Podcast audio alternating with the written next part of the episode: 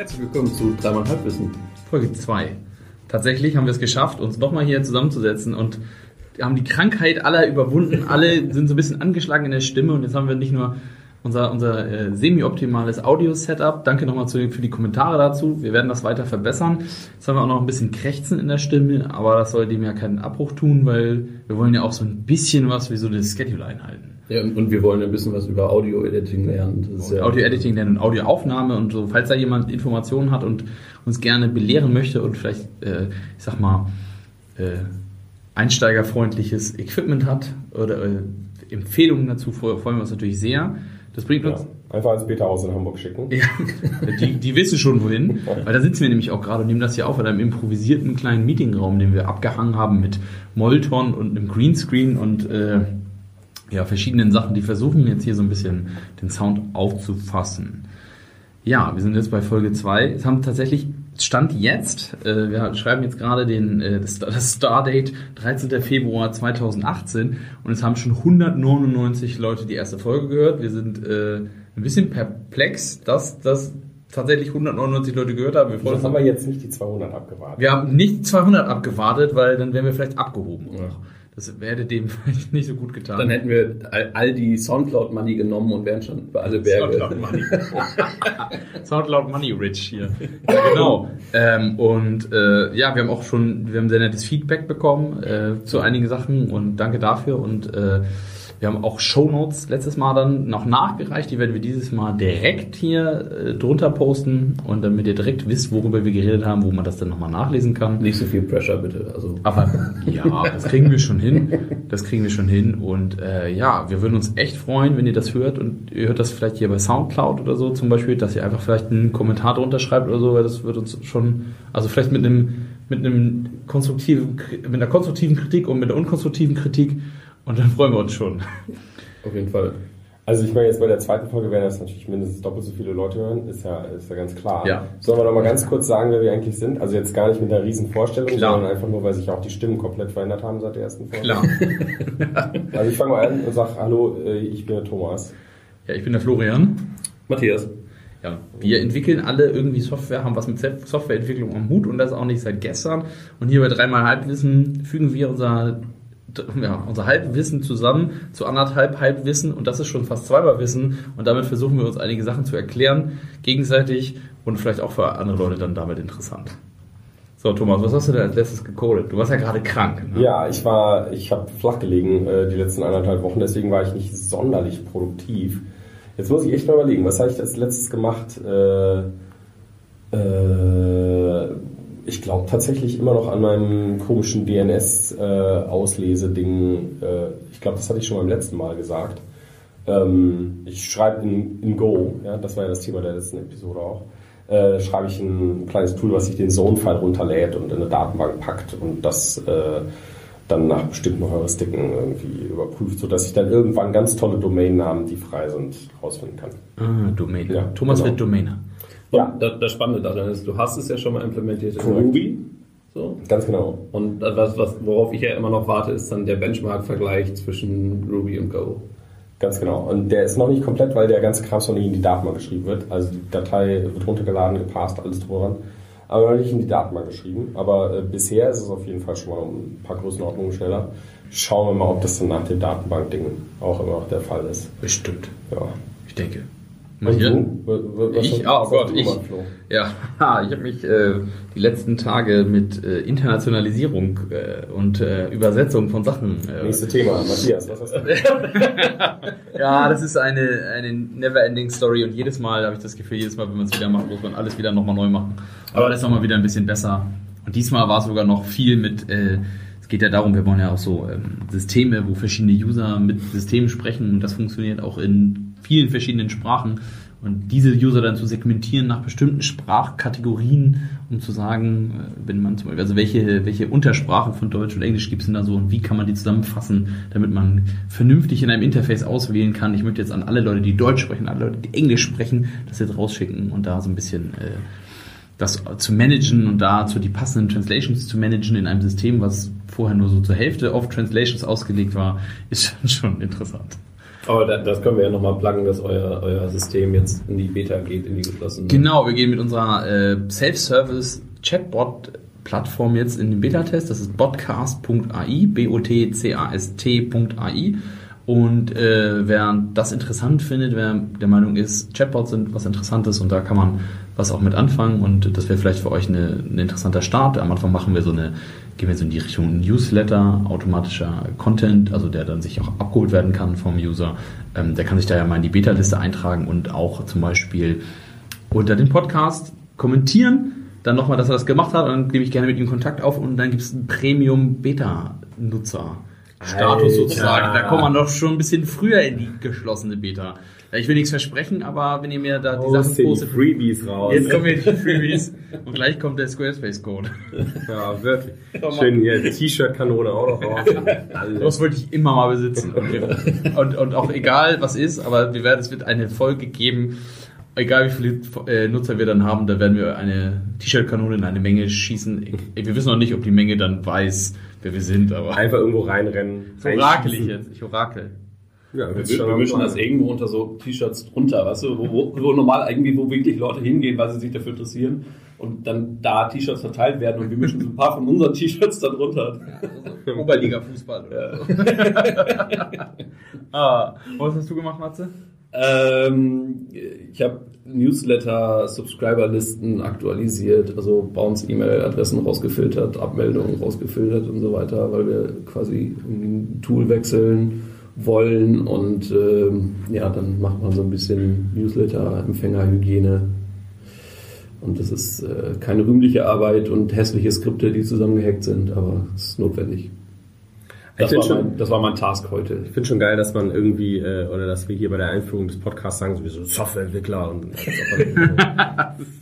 keine Ahnung, Superhelden an der Tastatur und äh, und dann was habt ihr gemacht? Irgendwie so, ja, Internationalisierung voll doof und äh, und irgendwelche E-Mails aus Datenbank rausgelöscht und, und ich meine, das ist ja Ja, gut, aber das ist ja auch Aber es ist das Leben, ne? Wollte Ja, das ist sagen, halt also das der, Ding. Äh, von, von, von den 100 Prozent, die man Entwickler ist, wenn man, wenn man dann überhaupt 100 Prozent Entwickler ist, dann hat man halt irgendwie die 1 Prozent, die dann so das Fancy irgendwie, oder die, fancy sind und der Rest ist halt, ja. Das ist auch teilweise, das ist ja Tagesgeschäft, ist ja auch Tagesgeschäft und ich glaube, die wenigsten Leute haben den ganzen Tag, bauen den ganzen Tag die Landungssysteme für Falcon Heavy Booster Rockets. Die meisten Leute, äh, und auch bei SpaceX arbeiten Leute, die ab und zu mal einen Tag haben, wo sie äh, die responsive, Datenbank ja, und die responsive Webseite der Kantine äh, anpassen müssen, was jetzt ein neues, neue äh, Allergiestoffregelung gibt im Staate Kalifornien oder so. Die sind da ja immer sehr weit vorne mit dabei. Aber ich, ich wäre gerne der Entwickler gewesen, der auf dem Display Don't Panic äh, geschrieben hat. Also der das, das War das nicht ein, war das nicht ein äh, Screenshot? Oder war das nicht ein Foto oder so? Ich weiß es nicht. Wir reden davon, dass jetzt gerade, um das auch einzuordnen, auch in tausend Jahren, jetzt gerade vor kurzem wurde die äh, erste Falcon Heavy äh, losgeschossen. Das ist äh, von einer privaten, also das kennen ja wahrscheinlich die meisten von SpaceX, äh, von einer privaten amerikanischen Raumfahrtfirma. Äh, eine, eine schwere Tragrakete für verschiedene Sachen und als äh, Publicity-Gag hat der Besitzer davon äh, gleich mal seinen persönlichen Tesla Roadster äh, mit hochgeschossen und äh, hat das sehr medienwirksam gemacht. Ich glaube auch irgendwo gelesen, äh, neulich irgendwo gelesen, Tesla hatte eigentlich gar kein Marketingbudget. Ja, und jetzt, haben sie, Geld Marketing. jetzt haben sie eine 300 Millionen Euro Rakete in Umlaufbahn geschossen dafür. Naja, Also, aber ich muss, also ich bin, bin ja tatsächlich großer SpaceX-Fan. Also ich finde find das, was sie machen, halt wahnsinnig faszinierend und dass sie da irgendwie so, ein, so Trägerraketen parallel landen lassen, irgendwie die 20 Stockwerke hoch sind und riesig groß, das ist unfassbar. Also ich habe ich hab, hab's live, live gesehen und war wirklich wie, wie ein kleines Kind an Weihnachten habe ich gefreut, wie, wie, wie sonst was. So. Und das ist wahnsinnig faszinierend. Aber ich wüsste auch nicht, ob ich an diesem System arbeiten wollen würde. So, also ich glaube, da ist schon relativ viel Druck dahinter, weil das ist, ich glaube, wenn das schief gegangen wäre, ich meine, das war jetzt ein Testflug, so mit 50-50 Chance hatten sie ja gerechnet. Aber da ist, glaube ich, auch schon relativ viel Druck dahinter und äh, das, ich meine, ich, ich glaube, wir dürften alle nicht da arbeiten, weil du musst, glaube ich, amerikanischer Staatsbürger sein, weil die für Clearance, wir brauchen so eine Top-Secret Clearance. Ja, genau. Das ist doch überhaupt gar keine staatliche Organisation mehr. Nee, aber weil Ja, aber- die für äh, Department of Defense und sowas alles arbeiten und wenn sie das dann machen wollen, müssen die alle Leute, die an diesen kritischen Systemen arbeiten, auch eine Clearance haben Genau. dafür.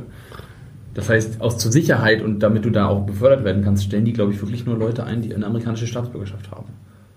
Äh, um, um, um darauf zurückzukommen, ich, ich wüsste nicht, ob ich dafür arbeiten wollen würde, weil die Verantwortung, gerade wenn jetzt irgendwann demnächst Menschen da nach oben geschossen werden, äh, derjenige zu sein, der dann die, äh, der, der die Zeile Code geschrieben hat, der das Ding zur Explosion gebracht hat oder so, das finde ich schon, ich glaube, ich weiß nicht, wie, wie ruhig ich da nachts schlafen würde. Ja, mit derselben Argumentation kannst du natürlich auch sagen, ich will nicht für ein Ampelsystem arbeiten oder so. Ne? Also Verantwortung ist da natürlich immer irgendwie bei. Ähm, was, was ich aber echt total gerne wissen wollen würde, ist, äh, ähm, also ich würde mehr gerne lernen über die Systeme, die jetzt irgendwie so in Falcon Heavy oder sowas verbaut wurden. Also ich meine, ich bin groß geworden, äh, immer wenn da von Raumfahrt die Rede war, dann wurde auch immer zeitgleich gesagt, irgendwie so, ah ja, da sind Chips drin, die sind 20 Jahre alt, weil die mussten irgendwie 1000 Tests machen und was weiß ich, irgendwie, äh, die, die müssen die ganze Strahlung aushalten, mhm. pipapo, und das, das kann heute das alles nicht. Und das sind dann irgendwann irgendwelche 80, äh, 86 Dinger oder irgendwie sowas. Ich frage mich, ob das immer noch der Fall ist. Ob tatsächlich irgendwie so einer Falcon Heavy, äh, ob da Technologie ist von vor 20 Jahren oder vor 10 Jahren oder ob da letztendlich irgendwie, keine Ahnung, alles Raspberry Pi sind. Ich weiß es nicht. Irgendwie. Wisst ihr mehr? Ich habe ganz, ganz gefährliches Halbwissen. Perfekt. yes. Ähm, mein ehemaliger Tutor ähm, in der Uni, äh, Java-Tutor, Carsten Becker, schönen Gruß, ähm, der hat der bei dem... auch mit. Ich Oder weiß, könnte er Person 200 ich, werden? Es, es, könnte, es könnte Person 200 werden. Ah, stark. Ähm, der hat mit ähm, Part-Time-Scientists, die bei der äh, nicht Lunar X Challenge mitgemacht. Mhm. Ja. Oder macht damit, Ja. die, wo Google ja jetzt gesagt hat, so okay, die hat keiner gewonnen, weil ihr seid alle zu spät. Und die wollten ja, also die Idee war ja, schießt bitte, also Google hat einen Preis, X-Prize ausgelotet, der gesagt hat, schießt eine Sonde auf den Mars und fahrt irgendwie 100 Meter oder so und schickt Live-Daten zurück zur Erde. Und ähm, das hatten die gemacht und waren auch super erfolgreich, sind jetzt irgendwie auch mit Audi in Kooperation und so weiter und haben tatsächlich, sind, sind sehr, sehr, sehr weit gekommen und ich, ich habe jetzt lange nichts mehr gehört, aber so, das, mein letzter Stand ist, sie schießen tatsächlich noch irgendwie was, was gegen Mond. Ähm, und er meinte irgendwann mal, dass die ganzen äh, Leute aus NASA, DLR, ESA, was auch immer, zu ihm kommen und sagen, ihr habt voll viel, also es, es ist halt total cool, weil ihr eine, eine vollkommen andere Herangehensweise habt. Weil ihr einfach Sachen nehmt, die wir nicht nehmen dürfen. Aufgrund dieser Beschränkung. Mhm. Also soweit ich das, das letzte, mein letzter Stand ist tatsächlich, es gibt immer noch diese Beschränkungen und es gibt immer noch dieses, okay, das sind zertifizierte Chips, die irgendwie hochfliegen dürfen. Und diese Luna X oder äh, Luna X Prize Leute stellen das halt in Frage und loten das aus und sagen so ganz im Ernst, es ist völlig egal, also das soll 100 Meter fahren, ob das jetzt da irgendwie zwei, 200 Jahre hält im All und ob das irgendwie die Strahlung für, für die nächsten sechs Monate aushält, wie, die, wie, wie es vielleicht auf ISS notwendig ist, ist für uns nicht relevant, sondern für uns ist der, der, der 100 Meter, die 100 Meter Fahrt auf dem Mond relevant. Ähm, und da können wir auch einen neueren Prozessor nehmen oder einen FPGA oder was auch immer. Also klar, wenn du irgendwie so einen eingeschränkten Kontext hast irgendwie und sagst so, das ist, das ist das Ziel, was wir erreichen wollen, dann kannst du darauf optimieren. Aber jetzt so ein Fall wie bei der Falcon Heavy oder so, ich meine, da, da ist ja schon die Idee einmal, dass es halt wiederverwendbar ist und dass es halt eben schon Genau. diesen ganzen professionellen Anforderungen entspricht. Und auf was für einem Stand sind die denn dann? Sind die jetzt auf dem Stand von, keine Ahnung, irgendwie einem Pentium oder was? Also ich meine, Also ich habe, also das Einzige, was ich dazu jetzt weiß, ist nur, dass sie, äh, das ist wohl schon zum, zum Teil x86-Architektur und da gibt's auch mehrere Kerne und äh, SpaceX benutzt wohl irgendwie so ein Master of the Keyboard. Master of the Keyboard hat nämlich zwischendurch nachgeschlagen und hast da tatsächlich nachgeguckt. Und es gab da mal, also die Information, die ich habe, ist von 2015. Da gab es nämlich so ein Reddit ähm, AMA zu dem Thema mit äh, dem SpaceX Software Development Team und die haben gesagt, damals waren es 35 Leute, die diesen Flight Computer gebaut haben und die haben zur, die haben zur Hardware nichts gesagt. Das wurde dann später ausgeführt und die sagen, es ist halt viel C, C++ natürlich und LabVIEW tatsächlich. Okay. Und äh, das sind dann halt Dual-Core-Systeme, die irgendwie eine bestimmte, ein bestimmtes Linux-Derivat laufen. Ist auch für mich jetzt ein bisschen überraschend, weil ich hätte da jetzt vielleicht auch so ein NetBSD oder irgendwie so ein OpenBSD erwartet oder sowas. Also irgendwas, was sehr, sehr abgehangen äh, tatsächlich verwendet wird und äh, auch ganz gut durchgeguckt wird. Ist ja dann gar nicht so schlecht, ehrlich gesagt. Ist ja dann gar nicht so wenig und natürlich ist natürlich die Frage, äh, wenn man mal ein bisschen überlegt, ist natürlich so zwei Kerne x86, das ist ja schon immer noch Technologie von vor zehn Jahren, wahrscheinlich sogar zwölf.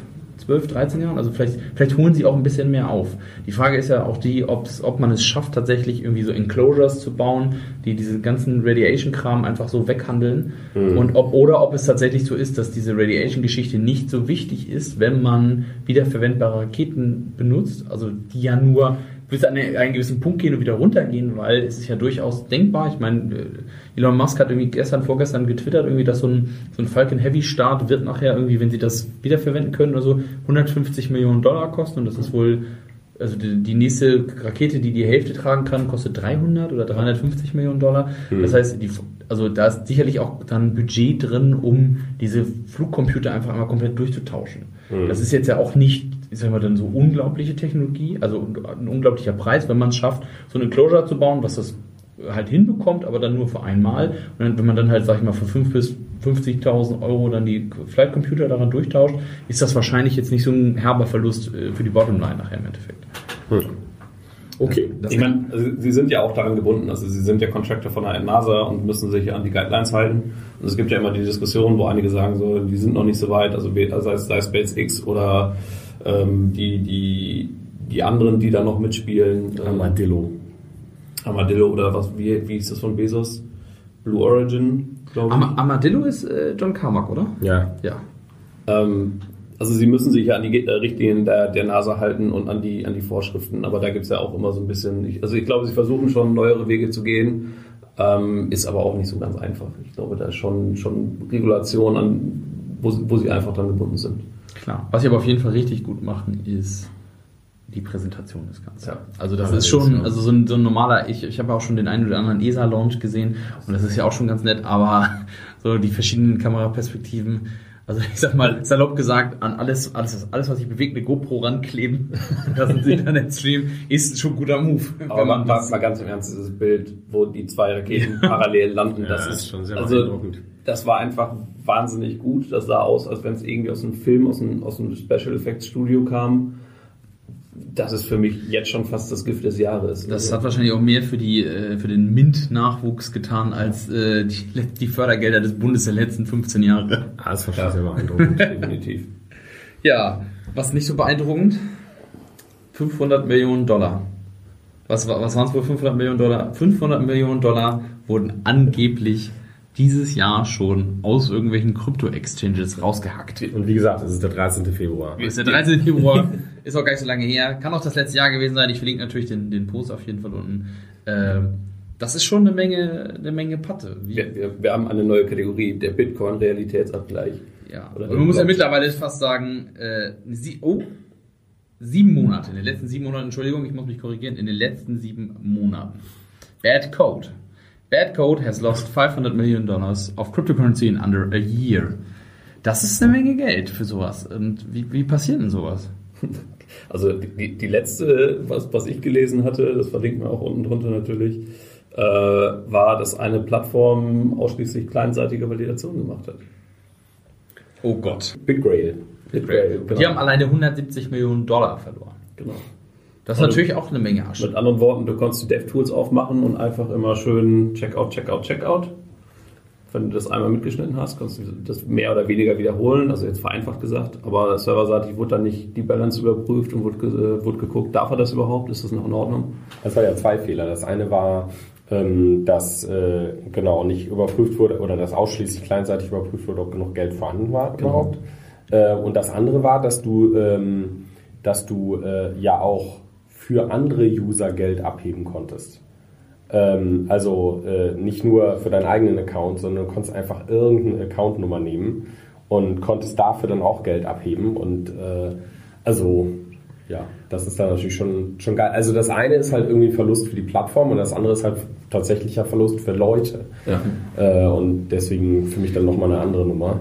Ähm, Wie passiert denn jetzt sowas genau? Weil ich sag mal, dieses Beispiel ist natürlich, der eine oder andere kennt das vielleicht so, ich möchte Geld von einem Konto abheben. Wie überprüfe ich das? Das ist so wahrscheinlich in neun von zehn Grundstudiengängen Informatik und äh, was es da noch alles gibt, so im ersten oder zweiten Semester wird man dann mal vor so eine objektorientierte Sprache gesetzt und da muss wahrscheinlich jeder mal entweder so ein Büchereisystem oder so ein Kontomanagement implementieren und da wird einem ja schon eingebläut, das passiert so und so und so. Ist das einfach so, sind diese Cryptocurrencies zu werden die alle zu schnell zu groß, werden diese ganzen Exchanges zu schnell zu groß, weil es da einfach, einfach immer noch diesen Rausch gibt, diesen, diesen Geldrausch und Goldrausch oder Kryptorausch, dass die Leute dann gar nicht daran denken, so, oh, vielleicht müssen wir mal kurz uns überlegen, was wir hier tatsächlich tun? Also das ist mein Gefühl. Ich habe das, äh, ich denke auch, dass es damit zu tun hat, dass einmal das ein Bereich ist, über den unheimlich viel geredet wird, unheimlich viele Artikel und man hat das Gefühl, wenn man jetzt nicht einsteigt, dann hat man es verpasst und es geht darum, so schnell wie möglich irgendwie mitzumachen bei dieser ganzen Sache.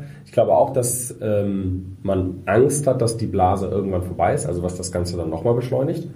Ähm, und dann wird halt einfach irgendein System zusammengeklöppelt. Ne? Man will halt dabei sein und äh, man hat keine Zeit, sich wirklich um ich will gar nicht so weit gehen und sagen, um Sicherheit Gedanken zu machen, weil das sind die absoluten Basics. Also ich meine, das hat schon gar nichts mehr mit großartiger Sicherheit zu tun, äh, dass du solche Sachen nicht nur clientseitig überprüfst, sondern dass es dann noch irgendeine serverseitige äh, Überprüfung geben muss.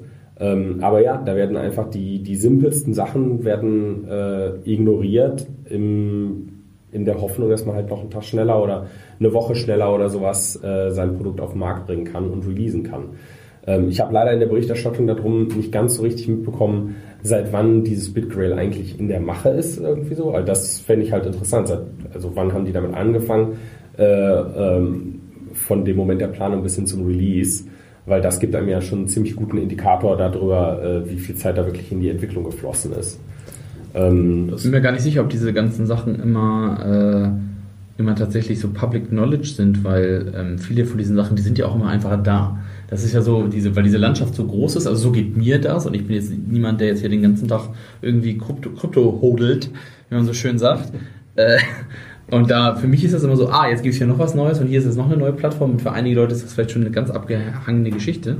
Aber ich finde jetzt auch auf die Schnelle, wenn du das natürlich gesagt hast, also die, die, Schwierigkeit, die ich immer sehe, ist, das ist halt ein riesiger Hype und es sind so viele aufgesprungen und auch hier in unserem Ökosystem, wo wir hier rumrennen, habe ich mit so vielen Leuten gesprochen, die keinen IT-Hintergrund haben, aber so unfassbar viel über Bitcoin und Blockchain reden den ganzen Tag und damit irgendwelche Produkte machen wollen, aber technisch überhaupt keinen Einblick daran haben, das auch, auch nur wirklich grenzwertig verstehen.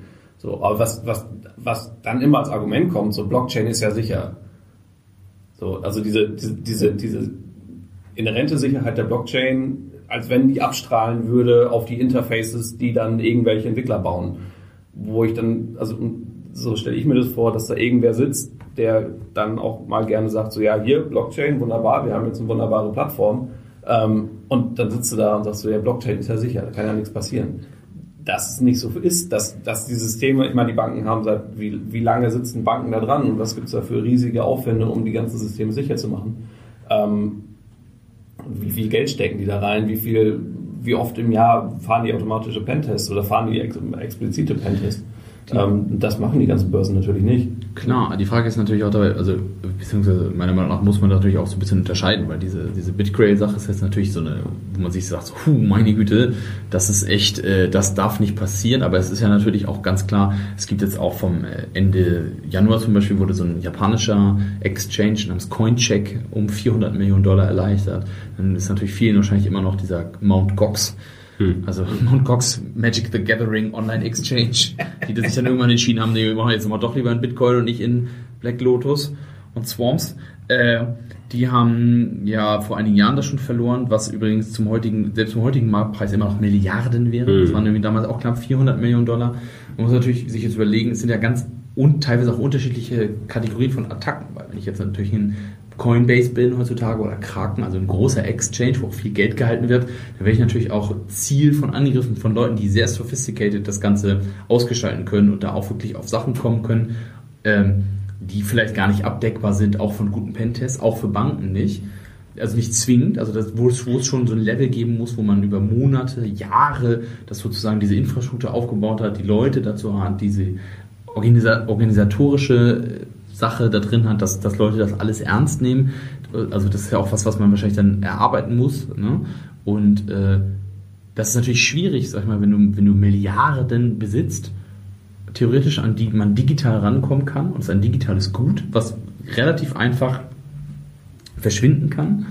Und äh, wenn es da dann nicht die Möglichkeit gibt, das irgendwie dann irgendwie abzufedern. Weil diese Bitcoin-Geschichte, das kann man ja, also das hätte auffallen müssen, auch bei einem kleineren Team, weil das ja, ich sag mal, ich nehme mich jetzt mal so weit aus dem Messer sage, das ist ein grober Architekt, architektureller Fehler.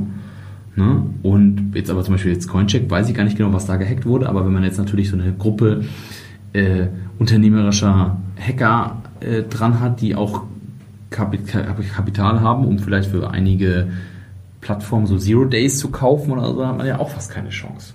Wie machen das denn Banken?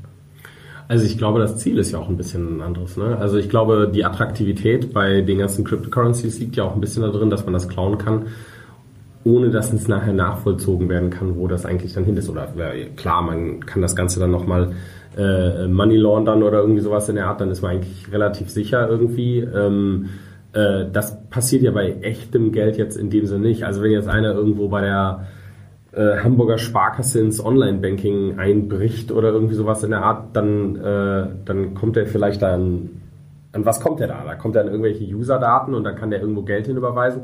Aber da kannst du dann relativ schnell nachvollziehen, irgendwie so, wer steckt denn da eigentlich hinter? Also das ist ja ganz oft dieses Problem ähm, dieser OPSEC, dass du dann halt irgendwie so, äh, jetzt hast du irgendwie eine Straftat äh, begangen, ähm, was musst du jetzt machen, damit du nicht entdeckt wirst? Und das ist ja ganz oft viel härter, als, äh, als tatsächlich irgendwie das Verbrechen zu begehen. Und ich habe das Gefühl, das wird einem bei Cryptocurrency einfach super einfach gemacht. Ähm, deswegen ist das so ein lohnendes Ziel. Also es ist ähm, nicht der berühmte äh, Picasso, der geklaut wird und 20 Jahre irgendwo in einer Halle lagert und darauf wartet, dass ein erlesener Kreis von vier potenziellen Käufern, die das auch gestohlen kaufen würden, irgendwann ein Angebot abgeben, das deutlich unter dem ist, was so bei Sotheby's oder ähnlichen äh, Auktionshäusern dafür tatsächlich geboten werden würde, weil der Markt ja, oder, klein ist. Oder was weiß ich, also ähm, der Standard ist ja dann irgendwie, was weiß ich, Betrug über Amazon oder irgendwie sowas in der Art. Ja, wenn du da dann irgendwie aber was kaufst, muss es irgendwo hingeschickt werden, da muss eine physikalische Adresse sein. Äh, und äh, daran können sie dich dann halt irgendwie erwischen. Äh, ähm, bei Cryptocurrency, das legst du irgendwo hin, dann, dann, dann ähm, splittest du das auf und bezahlst dich zwar ein bisschen doof an irgendwelchen Transaktionskosten, aber trotzdem, das landet irgendwo, es ist nicht nachvollziehbar, ähm, weil halt eben an den Wallets keine physikalischen Merkmale stehen. Und das ist ja bei einer normalen Bank halt eben anders. Deswegen glaube ich, ist das für Kriminelle als solches sowieso schon mal attraktiver. Und dann ist es halt eben auch diese Bündelung von, äh, es muss alles schnell und husch husch gehen, weil das ein heißer Markt ist. Ähm, das, was Matthias gesagt hatte, dass halt eigentlich, dadurch, dass es Cryptocurrency heißt, viele Leute sagen, ja, ist ja sicher, ne, Krypto und so, und muss ja sicher sein. Und deswegen ist da sehr viel Vertrauen von den Leuten irgendwie drin. Ähm, und äh, es sind nicht unbedingt immer die talentiertesten Entwickler, die dann dabei sind. Und das ist halt ein super Nährboden für Betrug aller Art irgendwie. Ne? Ist dann, ich meine, die Kurse sind ja auch inzwischen gut abgestürzt, können wir eben gucken. Aber von den, von den 17.000, wo Bitcoin mal war, ähm, sind wir lange nicht mehr, sind jetzt glaube ich bei 7.000 Euro. Weil ich hatte gelesen heute Morgen irgendwie so, es nähert sich wieder den 9.000 Dollar an. Ja, 8.600. Ja. ja. Es, es, war, war, ist, ist das die, die Blase, die geplatzt ist, oder kommt die noch? Oder kommt sie nicht? Also, ich meine, Januar, Februar ist ja, glaube ich, eh immer so ein schlechter, schlechter Zeitraum dafür, dass, dass die Kurse eh mal gerne in den Keller gehen, wenn man, wenn man von immer aus, ausgehen kann. Ich meine, da ist ja nicht so richtig viel äh, Stabilität drin, aber ist, ist, hat das das lang, langfristig geschädigt, das Bitcoin? Hat, hat das so ein bisschen den Hype rausgenommen? dass Leute jetzt tatsächlich ihre Kleinwagen verloren haben. Ja, aber also ich glaube, die Blase ist nicht wirklich geplatzt, weil dann wäre es viel weiter runtergefallen als das. Ich meine, das hat sich jetzt halbiert irgendwie im Wert oder so. Das ist ja nicht wirklich eine Blase, die da platzt. Ich hoffe schon, dass das ein, ähm, eine Wirkung hat und dass die Leute sich da jetzt ein bisschen mehr Gedanken drüber machen. Ähm, aber ich glaube ehrlich gesagt, das wird schon nochmal wieder nach oben schießen und dann wird es auch nochmal richtig einbrechen. Das ist so das Gefühl, was ich irgendwie habe. So richtig schmerzhaft waren bis jetzt die Probleme noch nicht. Ja, die Frage ist auch immer, wann wird so ein Problem, wann wird so ein Problem schmerzhaft und wann, äh, wann muss man mal reagieren? Und äh, es gibt so ein paar erlesene Zuhörer bei uns, die haben tatsächlich schon mal die, die Folge 0 und die Folge minus 1 gehört und haben uns schon mal über was unterhalten. Und zwar, iOS hat immer mehr Bugs. macOS hat immer mehr Bugs. Überall ist immer alles nur noch verbuggt. Muss Apple nicht mal reagieren? Und wir haben gefordert, und es wurde von drei Leuten gehört, vielleicht von fünf, Apple, mach doch mal was. Und was ist passiert? Apple hat gehört. Also auf uns. Auf uns, wahrscheinlich. Also man kann spekulieren, dass Craig Federighi einer der Zuhörer ist unserer Podcasts. Ja, ich hoffe. Schön, schön Gruß an der Stelle. Ne? Äh, Ich würde gerne mal den Friseur wissen. Air Force One. Ja, hervorragend. Ja, aber was ist passiert? Auch wieder ne, gefährliches Halbwissen. Matze, du hast davon gar nichts mitbekommen. Ich habe tatsächlich, also das, das kam heute irgendwie raus, glaube ich. sagt Ja, ihr? heute, gestern, Oder gest, heute gestern oder heute. Ich habe Ja. ähm, nicht, noch nicht so richtig viel News gelesen heute. Wir haben ja schon darüber spekuliert, viele Leute haben darüber spekuliert. Es gab immer mehr Bugs, Sachen wirkten nicht so wirklich ausgereift, dann mussten sie immer nochmal nachpatchen. Andere Leute haben gesagt, naja, das war ja schon immer so und äh, vielleicht wirkt das jetzt nur so. Und jetzt ist wohl die Ansage von Federici himself, Achtung, Achtung, wir ändern das jetzt mal. Und jetzt geht es jetzt nämlich ganz spannend. Wenn man jemand am Tisch, der kann nicht so viel dazu sagen, aber der kann vielleicht sagen, ob Sachen grundsätzlich richtig sind. Und äh, Ich denke, damit bin ich gemeint. damit ist Thomas gemeint, der da eine, äh, eine Vergangenheit hat, die auch öffentlich ersichtlich ist. Und ähm, was jetzt wohl passieren soll, ist folgendes, Matthias. Erzähl mir mehr. Es gibt jetzt mehr die Möglichkeit, dass die Entwicklungsteams für sich sagen können, wenn ein Feature noch nicht ganz da ist, wo sie es haben möchten und was den, wo es den Qualitätsansprüchen von Apple entspricht, dass sie dann sagen können, nee, das gibt's erst nächstes Mal. Und zudem, dass es nicht mehr so hart auf die jährliche Taktung ankommt, dass man sagt, okay, das muss jetzt jedes Jahr kommen, sondern dass es auch mal zwischendurch kommen könnte. Um dafür zu sorgen, dass es nicht mehr diese, diese Deadline, diesen Deadline-Druck gibt, um dann zu sagen, ah, okay, äh, das muss dann fertig sein und das shippen wir, egal was ist. Hauptsache, das geht so ein bisschen. So, das ist jetzt die Ansage. Wozu das dann tatsächlich führt, ist natürlich die große Frage. Weil es ist ja jetzt auch jetzt für mich, für mich klingt das jetzt nicht wie so eine, was war das, Snow Leopard damals?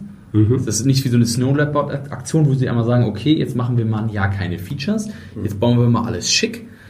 Das können sie sich auch, glaube ich, auf iOS einfach nicht erlauben. Das geht nicht, weil, also es gibt ja sicherlich einen, einen gewissen Prozentsatz der Verkäufe, die tatsächlich von neuen Features und neuen Software-Features auch getrieben werden. Das, das ist äh, als börsendotiertes Unternehmen ziemlich schwierig, kann ich mir vorstellen, für, für ein Produkt, was einen so großen Batzen des, Ver, des Insgesamterlöses ausmacht und so. Und deswegen ist jetzt die Frage, wird es das was werden oder wird es das nicht? Weil das haben, kamen gleich anonyme, also in verschiedenen Foren bei Reddit oder der Hacker News, haben gleich anonymisierte Apple-Mitarbeiter geschrieben, dass sie sich jetzt freuen, weil jetzt ist alles nicht mehr P0 oder P1. Was sind das? Das ist dann wohl das Prioritäten. Das sind die Prioritätenlisten bei Apple. P0 ist kritisch, sofort machen und äh, laut Sprüchen aus dem, äh, das verlinke ich auch gerne bei Reddit, war alles, was man, an was man so gearbeitet hat, das ganze Jahr über viel P1. Also sehr, sehr wichtig. Man konnte nicht aufräumen, nicht refactoren, nicht nochmal Tests schreiben, nicht nochmal sich Gedanken drüber machen, weil immer nur alles sehr, sehr, sehr wichtig war. Und was, äh, das, äh, ja, ist jetzt die Frage. Ist das so, so eine Sache, die, ist, ist das nur bei Apple oder ist das bei Software, Softwareunternehmen, wenn sie eine gewisse Größe erreichen? Also ich meine, ich glaube, wir hatten in Folge minus eins schon mal drüber gesprochen, so ein bisschen, wie schnell Apple gewachsen ist, auch in den letzten zehn Jahren. Also wie, ich meine, das UFO ist ja, glaube ich, jetzt schon zu klein und sie, sie überlegen, noch ein zweites zu bauen. Ähm, und ich glaube, das ist völlig normal. Also zum einen ist die, die Bandbreite an Devices wahnsinnig viel größer geworden. Technologie ist auf, komplexer geworden. Und wenn so ein Unternehmen so krass wächst und natürlich auch so einen Durchsatz hat, dann ist halt irgendwann der Punkt erreicht, wo dann Fehler passieren. Und dann muss man auch gucken, dass man die Prozesse anfasst und, und irgendwie ein bisschen verbessert oder den Gegebenheiten anpasst, dass das jetzt so ein großes Unternehmen ist.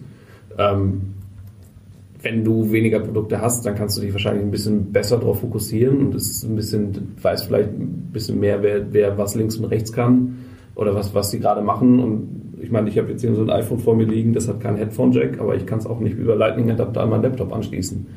So, also es ist schon ein bisschen auffällig, dass, dass da so ein paar Sachen sind, die irgendwie nicht rund laufen und dass, dass, dass sie dann irgendwann auch sagen, so okay, wir, wir versuchen mal so ein bisschen den Druck rauszunehmen und gucken mal, dass, dass wir das ein bisschen zu sortieren, halte ich für sinnvoll, auf jeden Fall. Aber Thomas kann da bestimmt mehr zu sagen. Ich versuch's. Also ähm, äh, ich habe da zwei Hauptgedanken zu. Also äh, das eine ist, dass ich ähm, dass ich glaube, dass das äh, sehr schwierig ist mit dem aktuellen, also wie, wie Apple aktuell aufgesetzt ist oder wie die Softwareentwicklung bei Apple aktuell aufgesetzt ist. Also ein paar Sachen hat es ja gerade eben schon gesagt. Ähm, sowas wie äh, ähm, es ist halt eben auch nicht so leicht, weil eben der Zyklus der neuen iPhones durch neue Features halt eben ja auch äh, vorangetrieben wird. Ähm, Apple ist das äh, wertvollste Unternehmen der Welt. Ähm, egal was Apple macht, es wird immer total von äh, Analysten auseinandergenommen und es wird immer ganz genau geguckt, was hat das für eine Auswirkung auf die Aktien, was hat das für eine Auswirkung auf äh, äh, die komplette finanzielle Lage. Ähm, dadurch, dass Apple halt auch so eine große Firma ist und wenn es dann mit der Aktie runtergeht, dann ist auch sofort der ganze Dow Jones ist irgendwie runter. Also da hängt unheimlich viel dran. Ähm, und es ist natürlich äh, sehr konkurrenzgetriebenes Ding. Also sicherlich jetzt weniger, als das noch vor ein paar Jahren war, als man Android und iOS-Versionen immer so ein bisschen hat gegeneinander auf, ähm, also antreten lassen. Aber es ist schon so, es sind ja nicht nur Software-Feature, sondern auch Hardware-Feature. Äh, Im Spätherbst jeden Jahres kommt ein neues Telefon raus und das muss Features haben, die die Leute wollen, ansonsten kaufen sie das äh, iPhone halt eben nicht. Dieser super Zyklus, der muss halt irgendwie vorangetrieben werden. Ähm, und die Softwareentwicklung bei Apple, so wie ich sie erlebt habe, war eigentlich immer so, dass man sich halt, nachdem das eine Telefon rausgekommen ist, im Herbst hingesetzt hat und gesagt hat, was sind die großen Feature. Die wurden ganz oft einfach auch von der Hardware vorgegeben. Was kann die neue Hardware? Das muss irgendwie sich in Software-Features wiederfinden. Ähm, und es wurde knallhart darauf hingearbeitet, diese Tentpole-Features, diese, diese Vorzeige-Features, die man dann in der Keynote ähm, oder im Event besonders hervorheben kann, um die fertig zu kriegen. Und dem wurde tatsächlich alles äh, untergeordnet. Mhm. Also dieses P0, P1 ähm, äh, äh, kann ich absolut nachvollziehen. Es ist wirklich, äh, auch wenn am Anfang vielleicht noch irgendwie so ein bisschen diese Illusion gegeben wurde, so ja, man kann auch an ein paar anderen Sachen arbeiten. Irgendwann wurden die Ressourcen knapp, irgendwann musste jeder anpacken, irgendwann kam das Release-Date immer näher, der Bild war aber noch nicht stabil.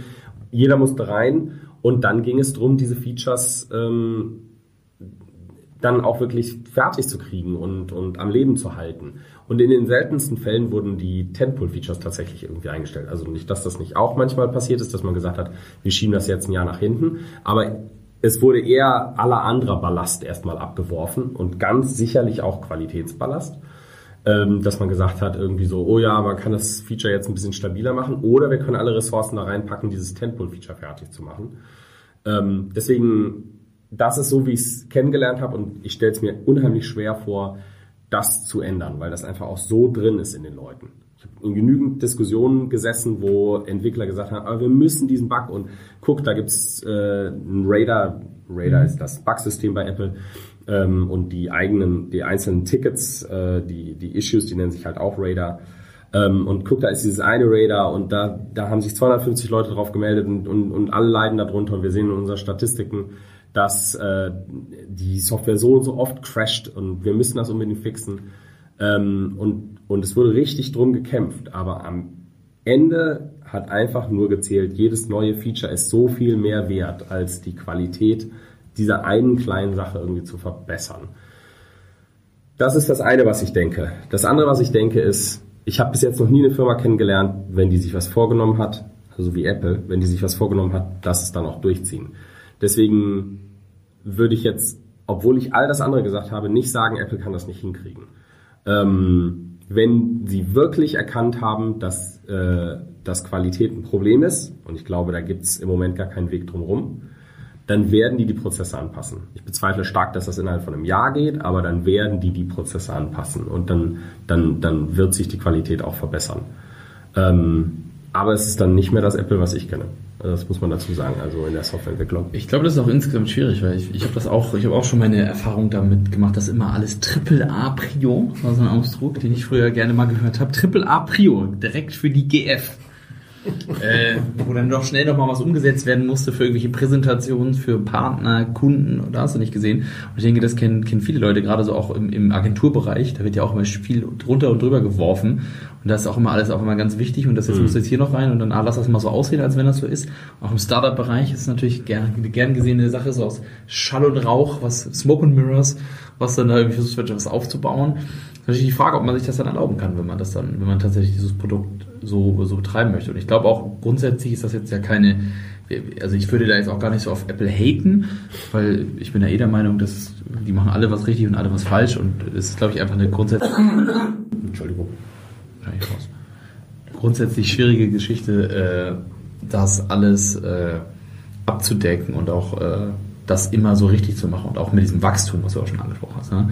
dieses Wachstum tatsächlich so unterzubringen, dass das immer noch Sinn macht, dass immer noch alle Leute vernünftig mitarbeiten können, dass alle, alle Leute eine Voice haben, die gehört wird und dass, dass nicht nur Mittelmanagement und Projektmanager rundherum irgendwelche Sachen entscheiden und sowas. Also da gibt es auch noch genug Geschichten von anderen Leuten, das, äh, zum Beispiel von RIM, also mhm. die Leute, die BlackBerry gebaut haben, dass sich da auch die Kultur sehr stark in sowas hingearbeitet hat, dass nur noch Leute versuchen sozusagen, weil das ist dann glaube ich auch der Downfall von so einer, so einer Technologie-Company, wenn nur noch Projektmanager untereinander versuchen zu, zu ja, konkurrieren, wer ist denn schneller mit seinen Features, wer kriegt dann diese Tentpole-Features schneller raus und sowas. Also wenn das dann aber nicht mehr auf dieses gemeinsame Ziel einzahlt, weil wenn dann diese Firmenpolitik das bestimmt, was die Firma macht, dann ist es ja auch nicht mehr so die, die, die Kernkompetenz oder das, das, was man eigentlich tatsächlich machen will. Und das ist, glaube ich, schon eine schwierige Sache, das zu machen. Es ist natürlich gut, dass sie das jetzt öffentlich erkannt haben. Das ist ja auch so eine Sache, der, der ja. Ich, ich, glaube, es ist halt, also aus, aus, für mich als Techniker ist es halt schwer zu rechtfertigen, dass ich auf der einen Seite iOS Ami, Am, Am, äh, Animojis habe, sozusagen,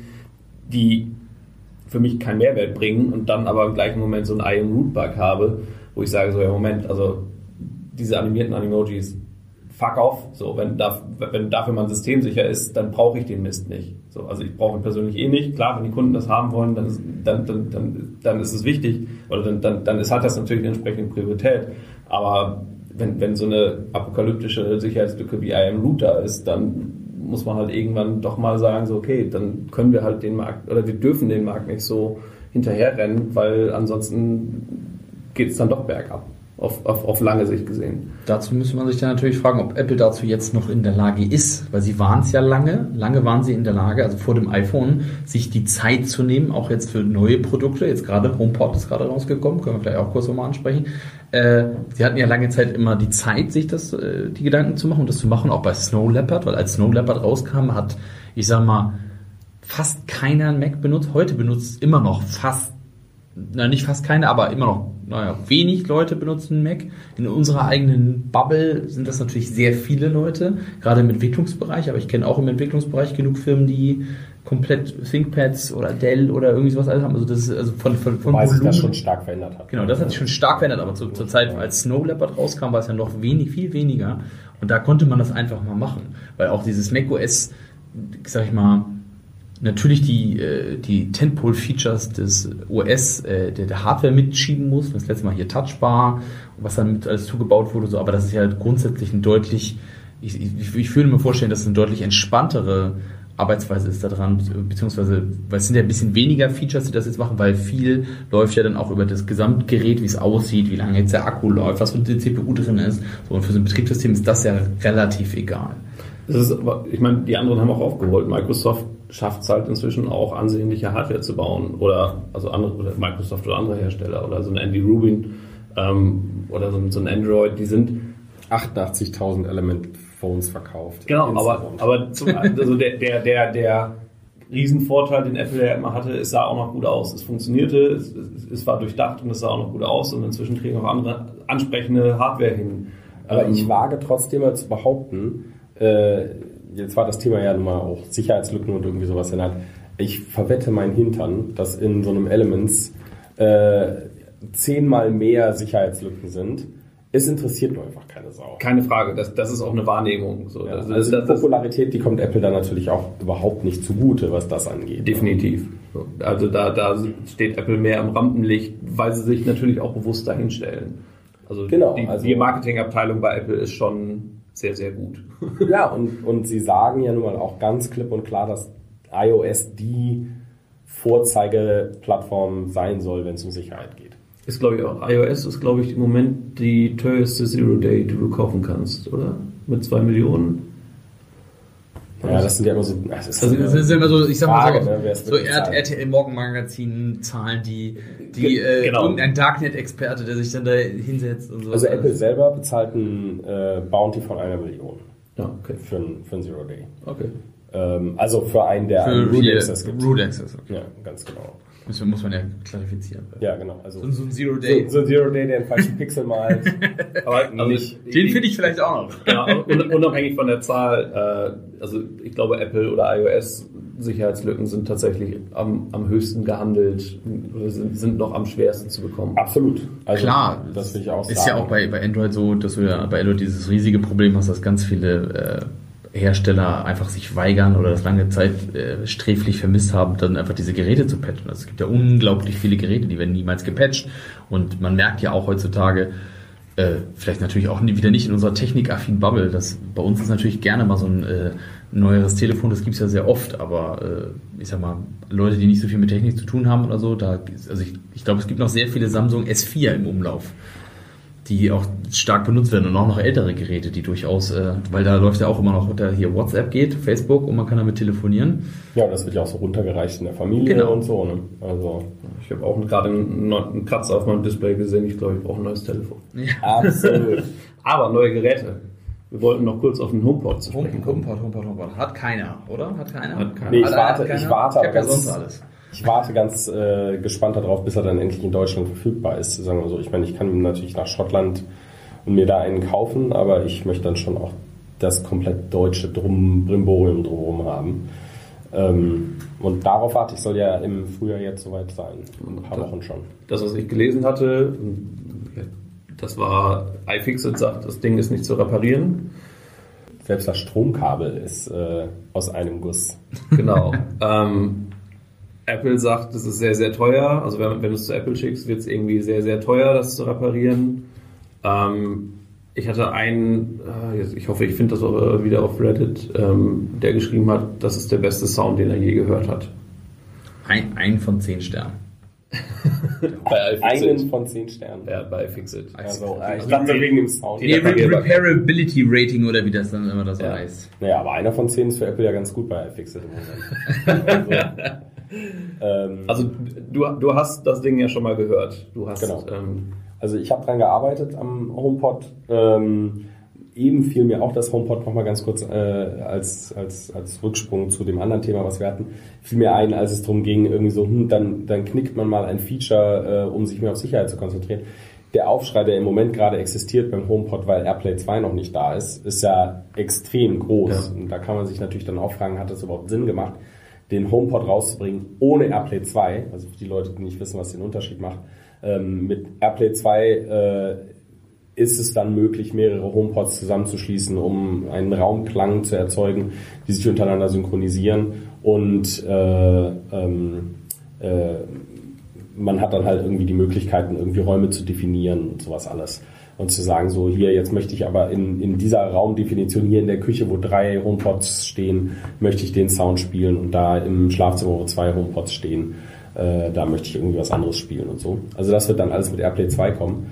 Ähm, was noch nicht veröffentlicht wurde. Ähm, und da sieht man ja, wie das ist, wenn man dann halt wirklich sagt, das Feature ist noch nicht reif, wir bringen es noch nicht raus. Ne? Also es bringt so viel negative Presse und ich glaube, viele Leute halten sich im Moment auch noch zurück. Ähm, das hat also ganz reelle Konsequenzen. Ja, ich habe das Ding schon gehört. Äh, ich bin jetzt kein Audiophiler, das muss ich dazu sagen. Also äh, Nicht vergoldete Kabel, nicht alles gedämpft und Nee, äh, bespielt also- und informiert, nur informiertes Wasser. Das, das bin ich jetzt nicht unbedingt, aber natürlich kann ich ähm, schon auch noch ein bisschen den Unterschied raushören zwischen einem PC-Speaker und einer Hi-Fi-Anlage. Und das ist definitiv eine Hi-Fi-Anlage. Äh, Im Vergleich dazu finde ich zum Beispiel Sonos-Boxen fand ich immer oder finde ich auch immer noch sehr blechern.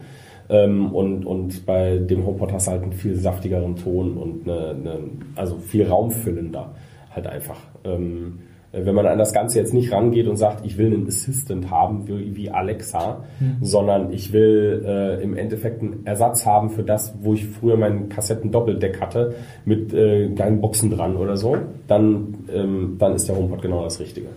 Klingt, klingt auch gut, ja. Ist natürlich auch klar vom Preis äh, gegen Sonos aufgestellt, nicht gegen Alexa. Kostet 350 Dollar, Ja, glaube ich. Also es wird dann auch wahrscheinlich 350 Euro kosten. ja, von aus. Natürlich, klar, ist eine, eine gute Edition. Jetzt ist natürlich nur mein Problem damit. Ich würde, ich würde mir überlegen, das vielleicht zu kaufen. Ich habe zu Hause ein Google Home, was auch für Musik benutzt wird in der Küche. Wie ist da die Soundqualität? Für die Küche hervorragend. Okay.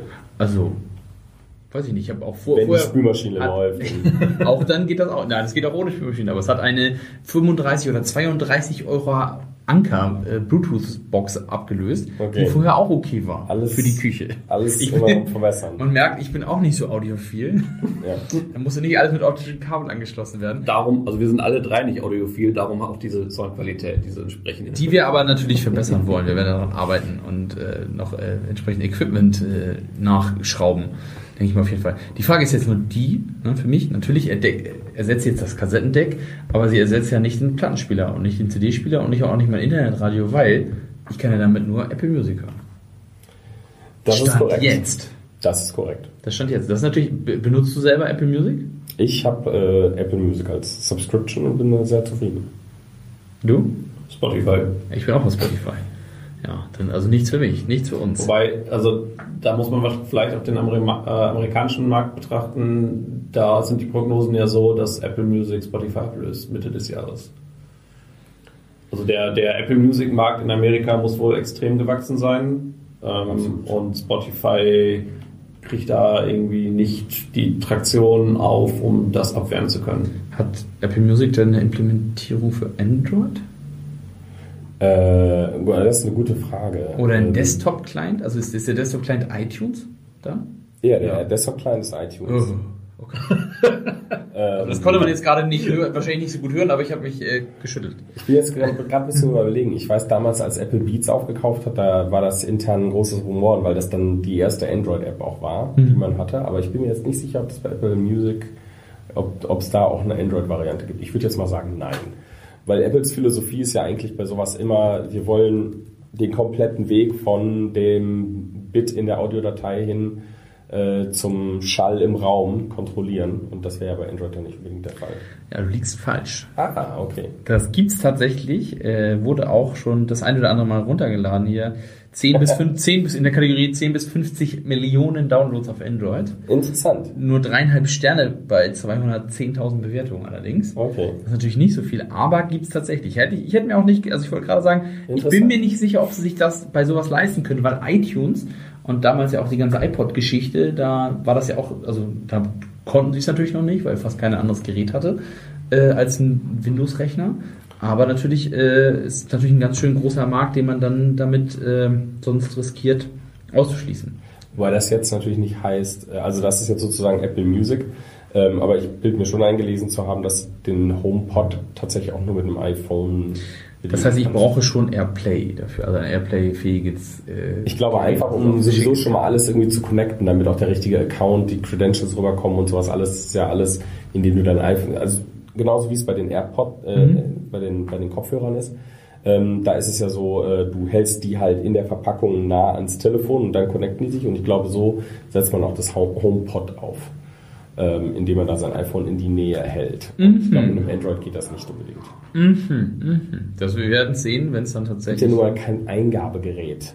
Nee, das, die Ähm, anderen lösen das äh, mit Apps einfach dafür. Das ist so wie der, die klassische Chromecast-Einrichtung. Man, äh, der spannt ein WLAN selber auf, man connectet sich in dieses WLAN, nimmt die App, konfiguriert das andere WLAN Mhm. und äh, dann geht's los von da aus. Und dann steuert man auch alles weiter über diese App und dann auch über alle Geräte. Das ist auch bei uns im Büro natürlich. Wir arbeiten ja auch mit so Voice Assistants. Ähm, da haben wir auch mehrere Geräte davon. Das funktioniert auch plattformübergreifend eigentlich ganz gut. Hm. Kann ich, kann ich so sagen. Und es gibt so ein paar exotische Geräte wie eure Kaffeemaschine im Büro. Was ein Schrottding. Ja, stimmt. Das, ist- das ist vielleicht nur eine, eine, eine kleine schöne Detour, wie die das machen. Also wir, wir vermuten ja nur. Ja, also äh, genau, wir vermuten, das ist, wie heißt die nochmal? Buena Verde oder irgendwie sowas in der Art. Also es ist eine Kaffeemaschine, die auch röstet. Ähm, Ein Kickstarter-Projekt. also ein Kickstarter-Projekt, ganz genau. Und äh, ich, wir waren da sehr ähm, erstaunt festzustellen, dass man die letztendlich bedient über einen Facebook Messenger. Ähm, und, äh, und man muss da seine Seriennummer oder, oder E EMEID angeben. Und, äh, und deswegen vermuten wir, dass da einfach äh, einen, ähm, eine SIM-Karte drin ist, Genau. Die sich einklingt ins Telefonnetz und man darüber dann eine Verbindung herstellt. Weil es gibt nichts, der, es gibt ansonsten überhaupt gar kein Pairing oder Matching oder wie auch immer. Es ist nicht so, dass man irgendwas, was am Gerät angezeigt wird, irgendwo eingeben muss, damit dann da ein Wi-Fi zwischen gemacht wird oder sowas. Ähm, ja, genau. Wie Buena, Bona Verde. Bona Verde. Ja, ganz Bona Verde aus Berlin. genau. Äh, ja. Weil die, das, das Modell Also ist man, so man, man geht über den Facebook Messenger, gibt den Code ein, der hinten auf die, Ka- auf die Maschine eingegeben wurde. 799 Euro. Genau. Aber man muss, man muss dann noch zu eurer Verteidigung sagen, ihr habt sie zu Wir haben sie geschenkt bekommen. Genau, also das, ihr, Genau. Habt, ihr habt sie nicht gekauft, sondern äh, Aber ist denn das, ist, also, okay, die Konfiguration, also ein, na okay, für 799 Euro kann man da wahrscheinlich eine SIM-Karte reinstecken. Hat Amazon ja auch Denke den halt ganzen eben auch. äh, Kindles hinbekommen. Ja, denke ich mir halt eben auch. Ähm, und es ist ja auch nicht viel Daten, die da tatsächlich drüber gehen. Ne? Also äh, Ja. ich finde witzig an der ganzen Nummer, dass äh, anfänglich man das Ganze auch wirklich ausschließlich über Facebook Messenger bedienen konnte. Inzwischen kann man es auch über das Gerät, weil die Leute einfach sagen, wie umständlich ist das denn? Ich stehe doch davor. Da kann ich auch mal einen Knopf drücken irgendwie, ne? ähm, statt jetzt dann irgendwie mein Handy rauszuholen und mich dann da einzuloggen und zu sagen, make coffee. Aber das, das, Ja, das, lächerlich. im, im Sinne von Pairing war das, ich weiß noch, wie wir davor standen und äh, uns das anguckten und sagten so, wie? Also das, das war so, so dieser, dieser Moment, wo man dachte, okay, das ist jetzt irgendwie ein bisschen Magic, kann eigentlich nur das sein. Gibt uns bitte einen Schraubenzieher und die Erlaubnis, das Ding aufzuschrauben. Ja. Und dann sagten, okay, vielleicht wollen wir vorher noch drei Kaffee daraus oder sagtet ihr dann, vielleicht wollen wir noch vorher drei Kaffee daraus ziehen, bevor wir das Ding dann auseinandernehmen und gucken, wie es wirklich funktioniert. Also aus, äh, aus Sicherheitssicht juckt mich das jeden Tag, ähm, das Ding auseinanderzureißen. Weil man kann im Endeffekt seinen Hintern drauf verwenden. Das Einzige, was man angeben muss, ist letztendlich diese äh, E-Mail-Nummer. Ähm, und und äh, das ist nichts anderes als eine Telefonnummer. Ne? Wir können Kodierte. also einen kleinen IMSI-Catcher aufbauen mit so einem. Ja, und da rein theoretisch kann ich halt irgendwie äh, jetzt einfach mal, das, das wird ja letztendlich auch in einem bestimmten Range sein, das wird ja nicht einfach total random verteilt sein, diese, diese Telefonnummer, und dann schicke ich jetzt einfach mal an alle, äh, Mach äh, mach doch mal Kaffee irgendwie. Ne? Also ich bin mir sicher, dass da keine großartigen Sicherheitsmaßnahmen ergriffen wurden, um das zu verhindern. Wird in Berlin gemacht, wird vielleicht auch in Berlin gehört. Thomas ist auch verfügbar für genau sowas. Ja, Ja. ach, ich bin mir sicher, ähm, die wissen um ihre Sicherheitsprobleme sehr genau. Die Aber- wissen um ihre Sicherheitsprobleme ganz genau. Jetzt ist aber die wichtigste Frage daran. Ist denn das guter Kaffee? Ähm, ich, äh, es ist Kaffee, Das ist Kaffee. ja, sag ich jetzt mal. Äh, ich kann jetzt nicht behaupten, dass der mich total aus dem Wasser bläst oder so.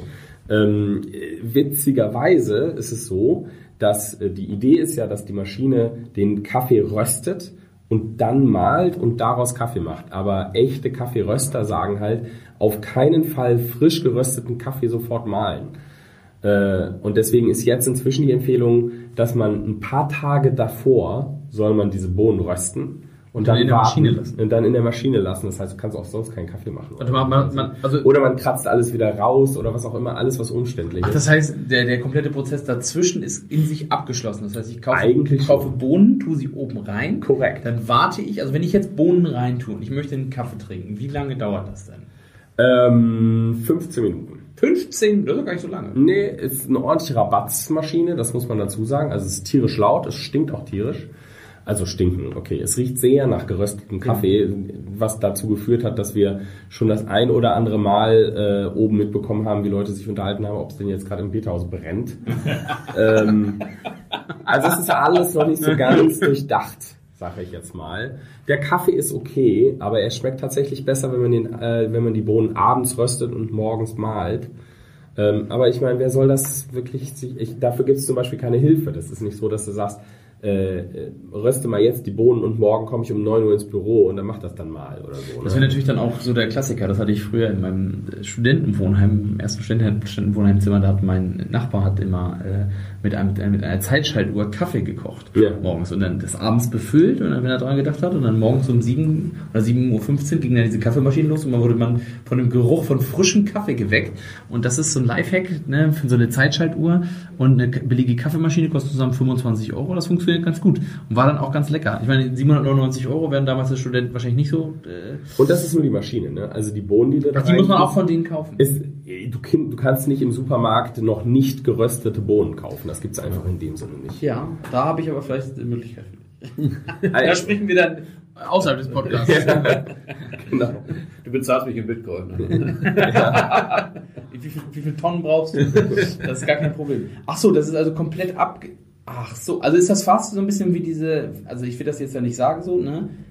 Aber das ist, die Kaffeema das ist die Kaffeemaschinen-Variante von dieser Saftpresse. Die IoT-Saftpresse. Äh, die sagt mir jetzt zum Beispiel nichts. Ähm, das gab eine, äh, die Geschichte dahinter ist folgende, ich weiß nicht, ob das auch ein Kickstarter war oder auf jeden Fall äh, Juicero. Uh, ah, nee, ja doch, doch da habe ich mal was von gelesen. Ja. Und Juicero ist ja quasi ein äh, Internet of Things ja, ja, äh, Saftpresse, die 700 Dollar erst gekostet hat und dann nachher 400 Dollar und die, äh, naja, folgendes gemacht hat. Es wurde fr frischer, in Anführungsstrichen, Saft mit ausgeliefert dazu und die hat das, diesen Saft dann aus einer Packung gepresst der, die man kaufen musste. Das heißt, man konnte noch nicht mal eigene Früchte reintun, sondern musste diese Packung kaufen mit dem schon vorgepressten Saft, um den dann von dieser, also die Saftpresse war theoretisch eine Presse für vorgefertigte ja, Zoomkiss-Beutel, sag ich mal, Capri-Sonne-Beutel, ja. und die das dann äh, ausgedrückt hat in, eine, in einen Saftbecher. Ja. Für einen unglaublichen Preis. Ich glaube, die hatten auch 60, 50, 60 Millionen Euro Funding. Ja, also genau. gibt es mittlerweile nicht mehr. Bis dann nachher rauskam, dass man diese Tüten auch einfach ausdrücken kann. Genau. So. Gab einen riesen Shitstorm drumherum. Ähm. Ja, vor allem auch, das, ich glaube, eine Tüte kostete auch nochmal 7 oder 8 Dollar. Und da waren zwei, zwei Säfte drin, wenn überhaupt. Und haben sich dann, ich meine, ich habe es auch noch irgendwie so ein bisschen mitgekriegt, aber sie haben sich dann auch ziemlich dämlich angestellt im Sinne von, ja, und das ist aber dann der gleichmäßige Druck, der dann auf diese Tüten ausgeübt wird, dass der Saft dann besonders schmeckt, wo alle dann sagten, ja, Moment, ja, hackt da Fruchtstücke rein und werft es in diese Tüte und das macht keinen fucking Unterschied. So. Also mhm. das ist relativ egal, wie man das ausdrückt. Hauptsache, da kommt Saft raus. Ähm, Die schöne Welt des Internet of Shit. Ja, genau. Es war so ein bisschen, äh, kann man machen, ist aber auch völlig überflüssig. Was genau war daran jetzt IoT eigentlich? Also ich meine jetzt hier bei, bei der Kaffeemaschine, ist das IoT? Ja, höchstwahrscheinlich irgendwie. Ja. Aber ja, IoT ist, glaube ich, heutzutage alles, was äh, die Möglichkeit hat, irgendwie ferngesteuert zu werden, schon tatsächlich. Also, also sprich über Facebook Messenger, Make ja, Coffee, das genau, ist das ist dann schon IoT. Das ist ja genau wie alles, äh, wo ein bisschen äh, Machine Learning drin ist, ist auch alles AI.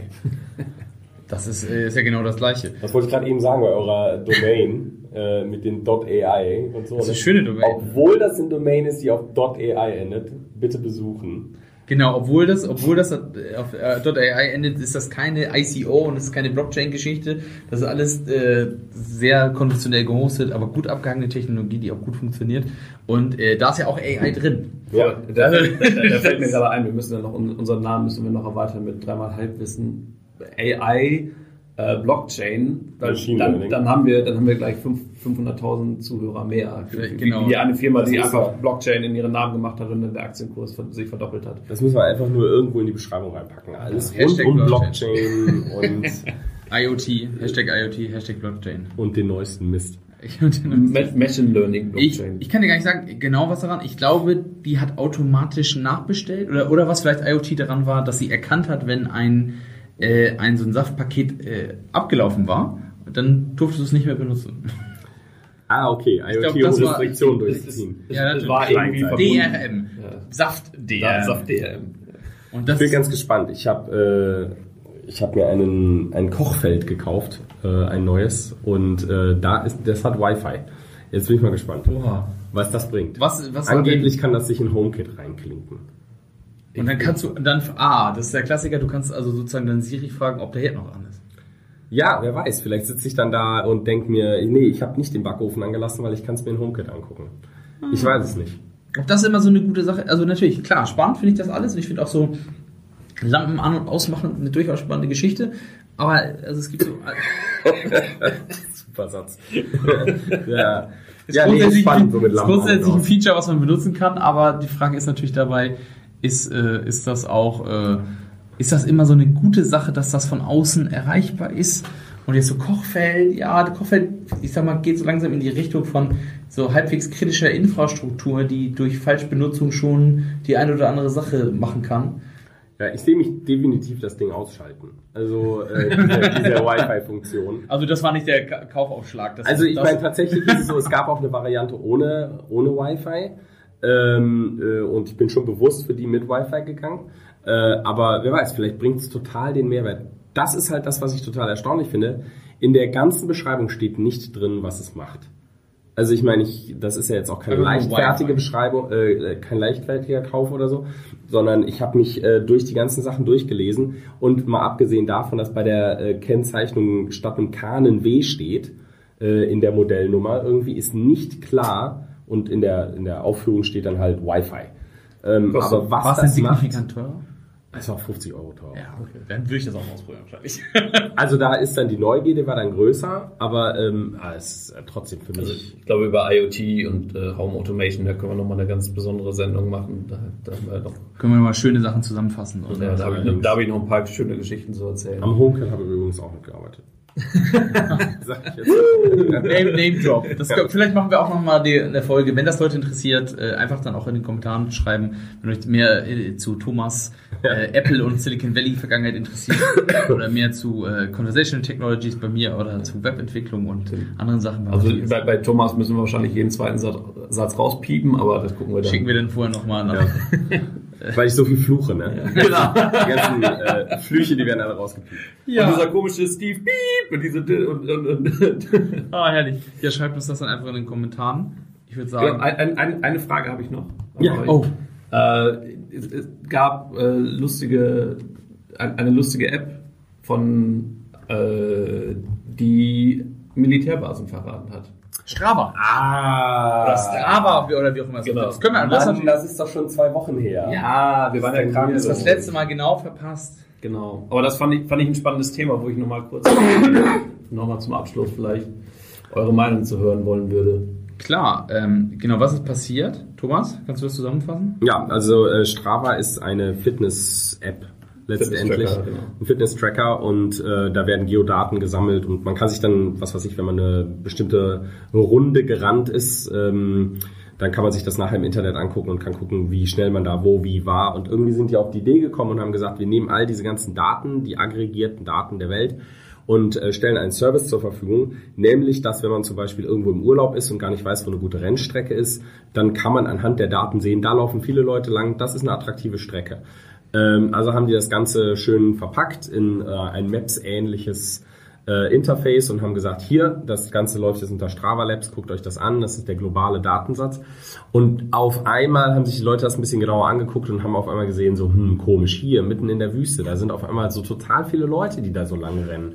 Äh, was ist da los irgendwie so? Da wird gemunkelt, dass da irgendwie vielleicht so eine Militärbasis ist, aber äh, das kann ja nicht sein. Die können ja nicht solche Daten jetzt da tatsächlich publik machen. Und nach und nach sind da immer mehr ähm, äh, äh, Datensätze irgendwie äh, extrahiert worden, wo man gesagt hat, das sind sensitive Daten, die hätten eigentlich nicht in diesem Datensatz drin sein sollen, weil sie äh, Ziele auf einmal äh, visualisiert haben, wo eigentlich zum Beispiel das Militär versucht hat zu verhindern, dass irgendjemand was davon weiß. Und ein, ein, ein lustiger Side-Note dabei ist, das US-Militär hat diese Dinger selber verteilt. Ja, Also es hat an die, an die US-Soldaten irgendwie, keine Ahnung, irgendwie ein paar tausend Dinger verteilt im, im Sinne von so hier, benutzt das, hier mehr Fitness, ist, ist, ist gut für euch. ja Ähm, hat ihnen aber nicht den Hinweis mitgegeben, dass man es abschalten sollte. Man muss ja auch dazu sagen, dass äh, genau das war ja auch glaube ich nur passiv. Ne? Also das war ja nicht die Strava-Funktionalität davon jetzt, weil also es gelockt wird, war ja nicht genau, das war ja nicht das Ziel des Militärs. Weil grundsätzlich ist ja Strava auch eine sehr interessante App. Also du klar, du hast diese Routen, aber du kannst dich natürlich auch auf diesen Routen, vor allem das das Interessante oder was für viele Leute interessant macht, auf den Routen kannst du dich auch messen mit anderen Genau, Leuten vergleichen. und vergleichen. Und es gibt dann immer so, ist ja schön Gamification. Es gibt dann für, auch mit dem Fahrrad bestimmte Strecken und dann bist du der Schnellste in der Stadt. Also ich habe auch Bürokollegen, die das auf dem Fahrrad sehr viel nutzen und dann auf ihrem Arbeitsweg gerne der Schnellste sein möchten für bestimmte Teilstrecken. Der Max-Brauer-Allee hier direkt vor der Tür, was vielleicht manchmal verkehrstechnisch eher Ich dachte, da war nur 30. un unsichere Idee ist auf dem Rad. Äh, und äh, genau, es war ja nicht das Ziel, das zu machen und das ist dann tatsächlich passiert. Und das zeigt ja auch so ein bisschen die, die Power, sag ich mal, der Metadaten, Sachen, die Leute vielleicht gar nicht bewusst machen. Und natürlich auch, haben wir heute schon mal das Thema OPSEC. Ja. Was ja, nehmen die Leute eigentlich damit rein? Was, was ist eigentlich heutzutage auf so einem Telefon drauf? Was macht das alles? Was geben die Leute ihm? Und ich denke mal, das wird jetzt auch gerade im US-Militär und in den ganzen Three-Letter-Agencies eine ganze eine, ein Gespräch aufmachen, wo man sagen kann, okay, dürfen die Leute überhaupt noch, wenn sie ins Ausland gehen auf so eine Geheimbasis, dürfen die überhaupt noch ihr eigenes Android-Telefon oder iPhone mitnehmen? Weil da sind ja Apps drauf, die eventuell andere Sachen machen, weil man kann jetzt ja, sag ich mal, nicht festlegen, in diesem Bereich darf jetzt kein GPS funktionieren. Oder man muss dazu ja sagen, dass Strava ja keine bösen Absichten hatten, ganz im Gegenteil. Ne? Das waren ja eigentlich, genau, das, das war, keine, keine war eine gute Intention, um einfach was Schönes zu zeigen, um einfach irgendwie auch einen Mehrwert zu schaffen, um zu sagen, so hier, guck mal, diese lustigen Pattern, die entstehen, ist ja auch schön visualisiert. Ähm, aber auf einmal entstehen halt ja, Dinge aus, aus völlig harmlosen Sachen, also aus völlig harmlosen Daten, äh, entstehen halt Muster oder erkennt man halt Muster, die dann vielleicht doch nicht ganz so ungefährlich sind. Ist jetzt die Frage, ob man, ob, ob das jetzt gut ist, dass, das Amerik äh, dass die USA geheime Basen hat irgendwo im Iran oder in Israel. Aber unabhängig davon ähm, ist es halt schwierig. So, also das, das, und das werden wir, glaube ich, in Zukunft noch öfter erleben, dass ja. irgendwie aus so harmlos aussehenden Daten auf einmal Muster entstehen, die vielleicht dann doch größere Implik äh, Implikationen haben, als wir uns das vorstellen ich versuche irgendwie für mich selber herauszufinden, wo ich jetzt eigentlich denke, äh, wo das Versagen liegt bei dieser ganzen Sache. Ne? Also ja, ich denke auch, Strava äh, hat nur gute Intentionen gehabt und man kann sicherlich so ganz generell sagen, so, ja, hey, die haben da aber, die haben Daten und die müssten sich selber darüber im Klaren sein, dass die sensitiv sind und dass sie da ein bisschen vorsichtiger mit umgehen sollten. Ähm, aber ich meine, genauso kann man sagen, ja, das Militär hat versagt irgendwie. Ne? Oder im, im Zweifel kann man auch sagen, naja, die Leute, die, äh, äh, die, die, die diese Strava-Armbänder oder die Apps oder was auch immer benutzt haben, tatsächlich irgendwie so, wenn die auf einer Militärbasis sind, dann sollte ein Bewusstsein dafür da sein, dass man irgendwelches Tracking, Logging, wie auch immer ausschalten sollte. Ähm, mir fällt es total schwer, da auf eine Sache zu zeigen und zu sagen, so da ist es jetzt schief gegangen. Ich, ich, glaube, das und deswegen finde ich das so faszinierend. Ich, ich, glaube, das ist ja das Schöne an diesem Beispiel, dass, dass es nicht diesen einen, einen Finger gibt oder diese, diese eine Person, auf die man zeigen kann. Und das ist so, wo man sagt, so, okay, jetzt haben wir ein Beispiel, ähm, so ein richtig, so den einen Schuldigen haben wir nicht, sondern es ist diese gesamte Verkettung und diese gesamte Konstellation und vielleicht auch unsere naive, immer noch naive Art und Weise mit Daten umzugehen, was, was sowas angeht. Ähm, ich finde es auch dahingehend interessant, dass ähm, es ist halt eben die, dieses allgemeine Wissen, wenn es um Datensammeln geht, dass sobald man die Daten aggregiert, sobald man die Daten irgendwie äh, äh, zusammenfasst und, und, und anonymisiert, in dem Moment ist alles okay. Und das ist alles passiert. Also du ja. kannst ja nicht einzelne Routen jetzt da tatsächlich nachverfolgen und kannst sagen, so jetzt können wir die Daten aber korrelieren mit irgendwie dieser Person und äh, damit zeigen wir, dass der aber irgendwo ganz anders war, als er gesagt hat oder so. Und das finde ich halt interessant. Also ja. eigentlich ist alles richtig gemacht worden und trotzdem ist es so schief gegangen. Ja, es ist aber auch, glaube ich, also ich, ich, ich würde einfach Strava da eigentlich auch fast vollkommen freisprechen, weil für die ist es ja nur so eine Sache, wenn niemand, also die haben ja natürlich auch ihre AGBs, Terms of Service und sagen den Leuten, pass auf, das wird gelockt und das wird hier, ist, ist Public Information dann theoretisch, das, die wir verwenden können. Also Informationen, die wir verwenden können, sagen wir so. Mhm. Und wenn sie das dann pseudonymisieren, anonymisieren, was sie ja gemacht haben, sind ja irgendwie 13 Billionen da einzelne, einzelne Die amerikanische Billion? Nee, amerikanische Tri Trillion. Das okay. ist die deutsche Billion. Ja, okay. Und glaube ich, also ja, ja. ziemlich sicher. Und äh, das sind schon eine Menge Datenpunkte. Das sind jetzt nicht übertrieben, also sind schon viele, ne? Aber ich denke mal, sie werden es auch so ein bisschen zusammengefasst haben und da so ein bisschen was rausgeworfen haben. Und äh, da ist jetzt natürlich dann die Frage, wenn sie das dann gemacht haben, natürlich die Intention war nicht böse und äh, ich, ich, glaube auch nicht, dass denen das so ausgelegt wurde, weil ich, ich sehe das einfach eher auf der Seite des US-Militärs und äh, der Leute, die dort arbeiten, weil das einfach eine Sache sein müsste, wo man ihnen sagt, pass auf, mach das mal lieber nicht. Das ist eine doofe Idee. Mhm. Genauso wie, ähm, das wurde ja auch passiert, gibt es einen guten Talk zu vom 34C3 ähm, äh, zum Thema ähm, wie man aus Metadaten Sachen rekonstruieren kann. Und da wurde festgestellt, es geht um Architektursachen, also wie sehen zum Beispiel so, so Folter-Geheimgefängnisse aus und äh, wann sind wo welche Raketen wie eingeschlagen, welche Häuser wurden dabei getroffen. Und da, da hat jemand, das verlinke ich auch unten, äh, vorgestellt, mit welchen Technologien das, man das machen kann. Und da wurde zum Beispiel auch so aus äh, Afrika, glaube ich, irgendwo in Afrika, wurde so eine CIA-Basis sozusagen enttarnt, indem sie einfach in dem Bereich Social Media äh, Suchqueries gemacht haben auf Twitter und auf Instagram. Und dann einfach aus Fotos die Leute über Instagram beim Fußballspielen, beim in der Sonne liegen und sowas gemacht haben, die geotaggt wurden, dann einfach äh, ein Bild zusammengesetzen konnten, um daraus festzustellen, wie sieht das dort tatsächlich aus. Weil Menschen sind ja Menschen, egal ob sie jetzt beim US-Militär arbeiten oder nicht, die scheren auch ihre Sachen bei Instagram, Facebook, Snapchat, wo auch immer. Und da aus, wenn man diese Informationen dann hat und wenn man sie korrelieren kann, ne, wenn man die Metadaten verknüpfen kann, dann ergibt sich da ein ganz schönes Potenzial daraus, was man, mhm. was man dann so alles machen kann. Und das ist, glaube ich, eher so eine OPSEC-Geschichte dann der, der Amerikaner dabei. Und für alle anderen bleibt das dann in der Zeit interessant und natürlich dann auch in einigen Schritten dann auch, ich sag mal, interessant, dass man sehen kann, dass Leute auch, die sich sehr viel Zeit äh, damit lassen und sehr viel Geld da reinstecken, dass Sachen sicher sind und nicht so bekannt sind, einfach äh, ausgibt. Das wird alles ausgehebelt dadurch, dass man eine, einer Person vertraut, die ein Gerät mit reinbringt. Das ist der berühmte USB-Stick, den äh, der, die, der Sekretär oder die Sekretärin dann in den Computer steckt und der irgendwo gefunden wurde und dann ist das alles, ist das gesamte System geohnt. Darüber kann man sich auch mal Gedanken machen. Das ist dann, denke ich mal, auch eine ganz gute Geschichte. Mhm. Naja, gut. Jetzt haben wir auch viel geredet. Es bleibt noch eine abschließende Frage. Was haben wir vor bis zum nächsten Mal? Weiter Go lernen? Boah, ich will auf jeden Fall mal wieder ein bisschen mehr in die Tasten hauen. Also mir geht es auch echt gegen den Strick, dass ich so lange krank war jetzt und jetzt muss wieder reingehauen werden. Reingehauen werden. Und ich äh, möchte auf jeden Fall dem Matthias das nächste Mal Benchmarks präsentieren. äh, um wie viel Golang denn Ruby da aus dem Wasser gehauen hat. Das und, und euch natürlich in Form eines Blogartikels.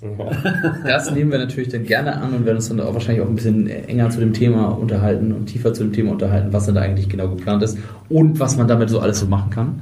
Alles. Dein, was, was hast du vor? Auch mehr Kunden. Ich habe jetzt auch wieder viel Zeit, also jetzt die Internationalisierungs- und äh, Übersetzungssache ist so, äh, so eine Sache, die jetzt mit reingreift und ich habe eigentlich auch diese ganze Woche sehr viel, sehr viel Code noch zu schreiben. Es gibt das eine oder andere, was noch umgebaut werden muss, neu gebaut werden muss und was. Da sind auch Sachen bei, die deutlich spannender sind als Übersetzung und da, darüber erzähle ich ja nächstes Mal. Ich werde hoffentlich coden, ich weiß es aber noch nicht ganz genau. Ich glaube, ich werde tatsächlich eher äh, das Projekt managen und äh, das ein bisschen planen, woran, was, was ich gerade oder was, wofür ich gerade beauftragt bin. Äh, ansonsten teste ich eure Plattform und bin nämlich einer der Beta-Tester. Das habe ich ja fast vergessen. Nein, äh, das, das, ich habe ich hab den kurzen Weg, Dienstweg, äh, die Bugs ein, äh, die Bugs zu feilen und äh, Fehler. Welche Bugs? Fehler Welche zu, Bugs? Und Feature Requests zu reporten, sagen wir so. Ah, so, ja. Achso, ja, gut. Genau. Damit war es das, denke ich, auch mal für die zweite Folge dreimal Halbwissen. Wir wieder mal dreimal versucht, dreimal Halbwissen zu anderthalb Mal Halbwissen zusammenzuschließen zu verschiedenen Themen. Und wenn ihr dazu Kommentare habt, lasst uns die Kommentare da. Wir freuen uns sehr. Äh, vielen Dank fürs Zuhören und wir äh, bleiben mäßig informiert. Bis dann. Ciao. Tschüss.